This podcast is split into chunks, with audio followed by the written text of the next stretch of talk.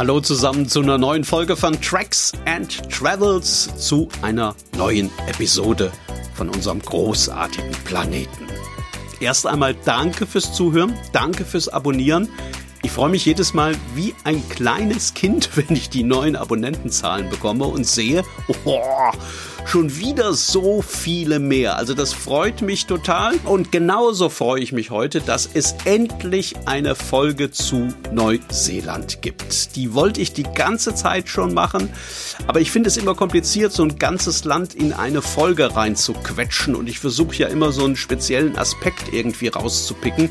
Und da ist mir bei Neuseeland irgendwie kein äh, richtiger Zugang eingefallen. Da hat mir aber dann vergangene Woche eine Freundin einen Link geschickt mit der Nachricht, guck mal, das sind doch diese komischen Vögel, wegen denen du tagelang durch den Busch gekrochen bist. Und ähm, ja, dann war mir schlagartig klar, worüber die erste Neuseeland-Episode hier bei Tracks and Travels gehen muss.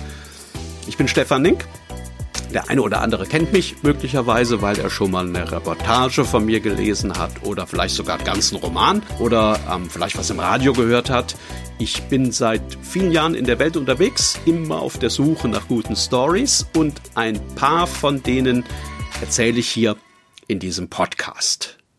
Ja, dann fangen wir mal an, oder? Hier kommt Tracks and Travels. Episoden von einem großartigen Planeten. Heute mit einer Folge aus Neuseeland von einer Insel namens Codfish Island, die südlich der großen Südinsel liegt und die die Heimat des Kakapos ist.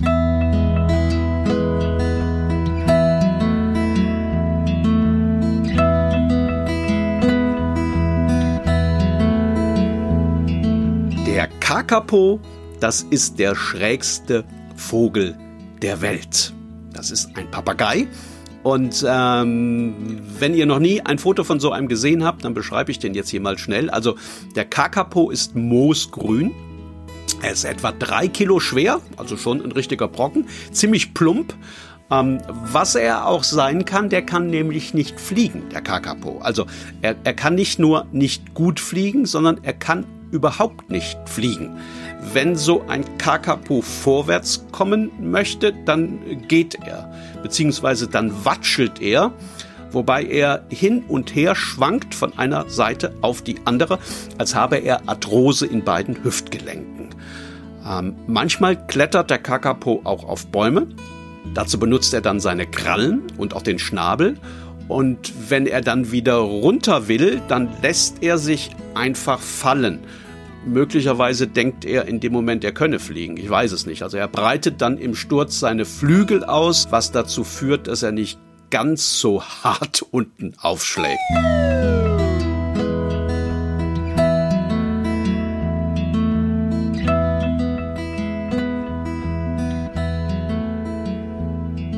Sehen eigentlich ganz niedlich aus, diese Kakapos. Also die haben im Gesicht um die Wangen herum, wenn man das bei Vögeln so sagen kann, ähm, ganz feine Federn, die auch so ein bisschen heller sind.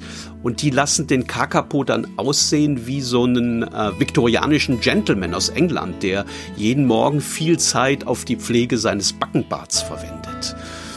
Wenn der Kakapo einen anschaut und den Kopf dabei so ein klein wenig schief hält, dann könnte man fast meinen, er sinniere über die großen Fragen des Lebens nach. Es gibt ihn nur in Neuseeland und auch dort gibt es aktuell nur noch 211 Exemplare. Das ist zumindest die Zahl, die ich gerade eben gefunden habe. Ich habe das nochmal nachgeschaut. Ähm, mir war eine etwas geringere Zahl im Gedächtnis, aber äh, offenbar hat es da in diesem Jahr sehr viele Küken gegeben, so dass jetzt die Zahl 211 im Raum ist. Ähm, kann aber sein, dass die jetzt, wenn ihr das hört, schon nicht mehr stimmt. Also es sind auf jeden Fall nur noch ganz wenige ihrer Art lebendig. Die allermeisten Kakapos leben auf Codfish Island, habe ich ja eben schon erwähnt. Das ist eine Insel südlich von Invercargill, total abgeschirmt, weil man Angst hat, dass Viren oder Bakterien eingeschleppt werden ähm, an denen dann die letzten Kakapos sterben könnten. Also wenn man dahin möchte, braucht man eine spezielle Genehmigung, die ist ganz schwierig zu bekommen. Wenn man dann die Genehmigung hat, braucht man als nächstes ein Flugzeug, das am Strand landen kann. Es gibt auf der Insel natürlich keinen Flughafen. Und wenn man das dann organisiert hat, dann muss man sich noch komplett neu einkleiden. Man darf auf dieser Insel ausschließlich ganz neue Klamotten anziehen. An den alten könnten Pflanzensamen hängen, irgendwo in einer übersehenen Falte. Es könnten auch irgendwelche kleinen Erreger dran sitzen, die man dann einschleppt. Also man darf nur ganz neue Kleidung anziehen und alles, was man mitnimmt nach Codfish Island, wird vor Abflug gründlich desinfiziert. Also wirklich jeder Kugelschreiber, jedes Computerkabel, jedes Objektiv, absolut alles. Tja, und dann kommt man irgendwann auf Codfish Island an, landet am Strand, klettert aus dem kleinen Flieger und schaut hinüber zu einem absolut undurchdringlichen Wald.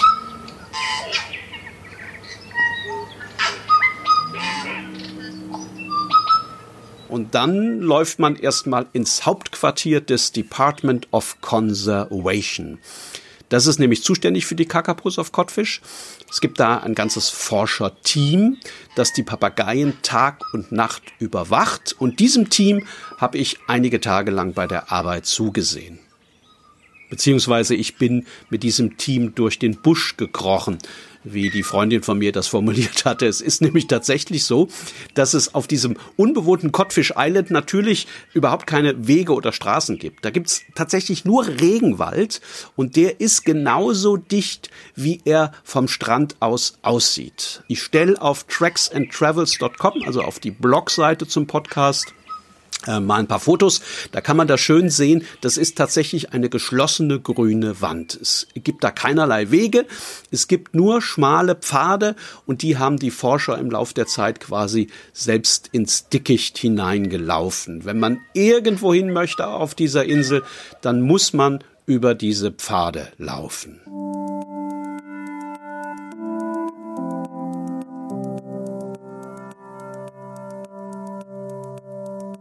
Leider sind die Kakapus nachtaktiv. Also das heißt, tagsüber schlafen die irgendwo gut versteckt im Wald. Und das meiste, was mit diesen Kakapus zu tun hat, muss deswegen nachts passieren.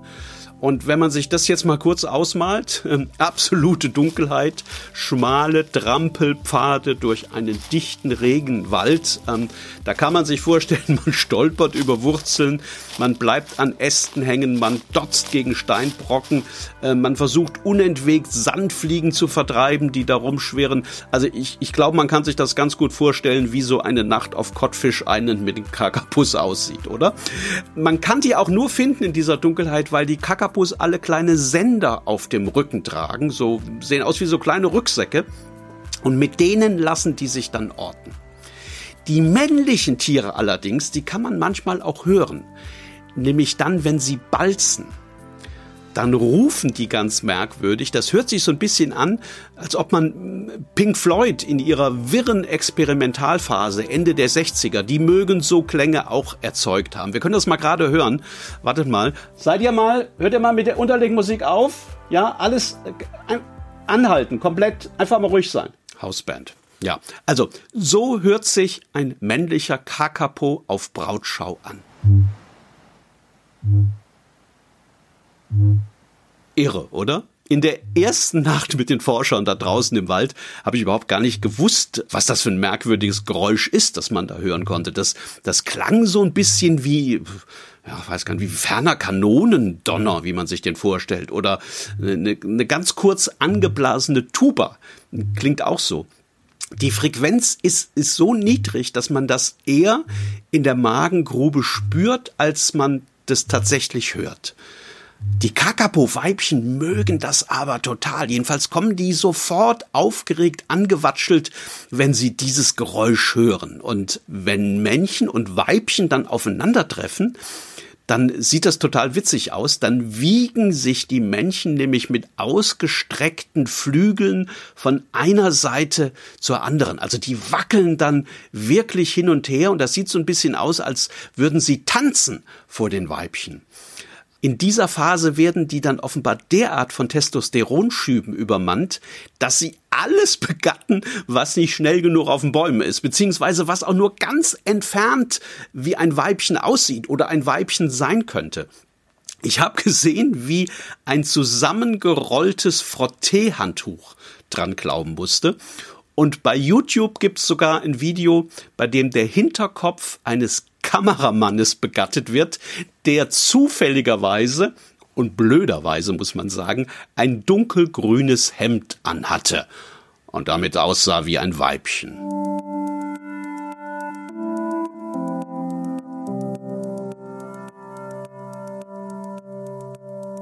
Was man jetzt vielleicht merkt, ist, ähm, es ist offenbar so, dass die Kakapos zwar sehr intelligent ausschauen, aber wahrscheinlich nicht zu den schlausten aller Papageien gehören.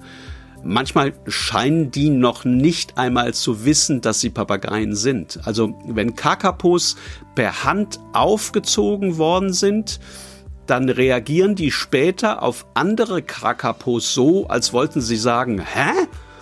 Was bist denn du für einer? Du siehst ja vielleicht komplett bescheuert aus. Also die, die suchen dann tatsächlich die Nähe des Menschen und nicht die Nähe der anderen Kakapos. Die ignorieren die meistens komplett. Ansonsten sind das aber ziemlich gechillte Vögel. Ganz in der Nähe unseres Hauptquartiers hat ein Kakapo-Weibchen gebrütet. Die Nester sind auf dem Boden, meistens in so Erdmulden oder Höhlen drin. Ähm, der Kakapo hieß Lisa. Die haben alle Namen. Also alle Kakapos auf Codfish Island äh, haben einen Namen. Da sind wir nachts immer hin. Und weil die Forscher eine Lichtschranke an Lisas Nest montiert hatten, wussten wir immer ganz genau, ob sie zu Hause ist oder nicht.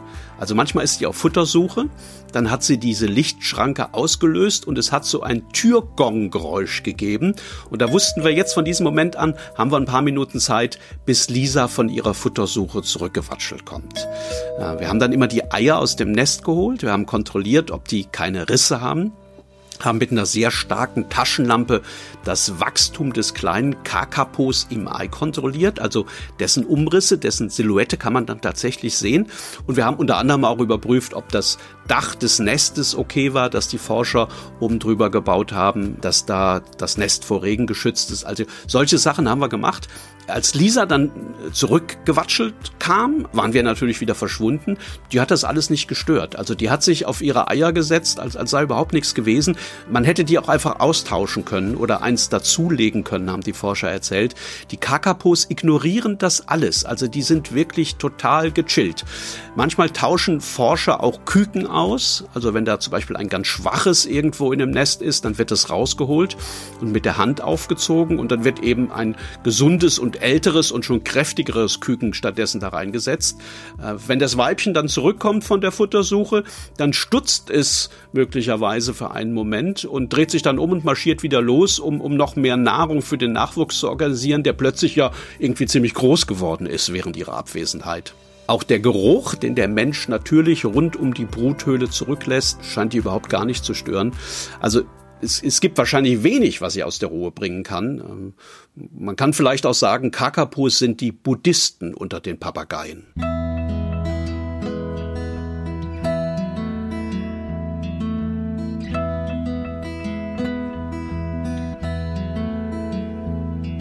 Diese Seelenruhe, diese Gemütsruhe ist leider auch gleichzeitig einer der Gründe gewesen, weshalb die Kakapos eigentlich schon fast ausgestorben waren. Früher gab es die überall auf Neuseeland und wenn man äh, frühe Berichte von dort liest, da findet man dann Stellen, wo drin steht, also man muss nur an einem Baum ein bisschen schütteln und dann fallen drei oder vier dieser Tiere plumpsen da aus dem Dickicht von oben auf den Boden runter. Mitte des 19. Jahrhunderts haben Farmer dann aber das Hermelin auf die Inseln gebracht. Man wollte damit die Kaninchen unter Kontrolle bringen. Die waren zuvor importiert worden, damit britische Siedler im fernen Neuseeland sich auf ihren Abendspaziergängen an die ferne Heimat erinnert fühlten. Also heute schlägt man sich da mit der Hand vor den Kopf. Man hat die Konsequenzen damals einfach nicht äh, bedacht und vielleicht auch gar nicht gewusst. Also auf einmal waren da Millionen Kaninchen auf Neuseeland und dann hat man halt gedacht, naja, äh, dann holen wir jetzt einfach Hermeline dazu und dann wird sich das schon wieder erledigen. Die Hermeline haben sich aber nicht sehr für Nahrung interessiert, die im Zickzackkurs vor ihnen wegrannte. Also das war denen ein bisschen zu anstrengend. Und äh, dann haben sie aber entdeckt, ach, da sitzen ja diese gutbütigen, dicken, plumpen Papageien überall rum, die gar nicht wegfliegen können. Dann nehmen wir uns doch ja, so kam das dann, wie es kommen musste. Die Kakabos verschwanden und zwar verschwanden die in alarmierendem Tempo. In den 70er Jahren hat man sogar geglaubt, sie sind ausgestorben. Dann hat man einen kleinen Restbestand wiederentdeckt und den hat man nach Codfish Island gebracht. Tja, und auf Codfish Island versucht man jetzt alles, um die Art zu retten und äh, man tut dort einiges, um den Bestand äh, ganz allmählich wieder zu erhöhen. Also man kümmert sich wirklich rührend um diese Vögel. Das kostet eine gewaltige Menge Geld, aber Neuseeland leistet sich das, weil man da weiß, dass dieser moosgrüne Vogel, der ja altmodisch wirkt und auch so ein bisschen wie aus der Zeit gefallen, dass der ganz, ganz wichtig ist für die Identität des Landes. Es gibt da einen sehr berühmten Naturschützer, der heißt Don Merton. Ähm, und der hat mal zum Kakapo geschrieben, ich habe mir das aufgeschrieben. Das mal gerade hier. Also der hat geschrieben, und ich finde, das ist eigentlich fast eigentlich alles zusammen. Diese Vögel sind unsere Nationalmonumente. Sie sind unser Tower von London, sie sind unser Eiffelturm und sie sind unsere Pyramiden. Wir haben in Neuseeland keine solche Architektur, aber wir haben etwas, das viel, viel älter ist. Kakapos gibt es seit Millionen Jahren. Aber wenn sie einmal verschwunden sind, dann sind sie das für immer. Es liegt an uns, dafür zu sorgen, dass sie niemals aussterben.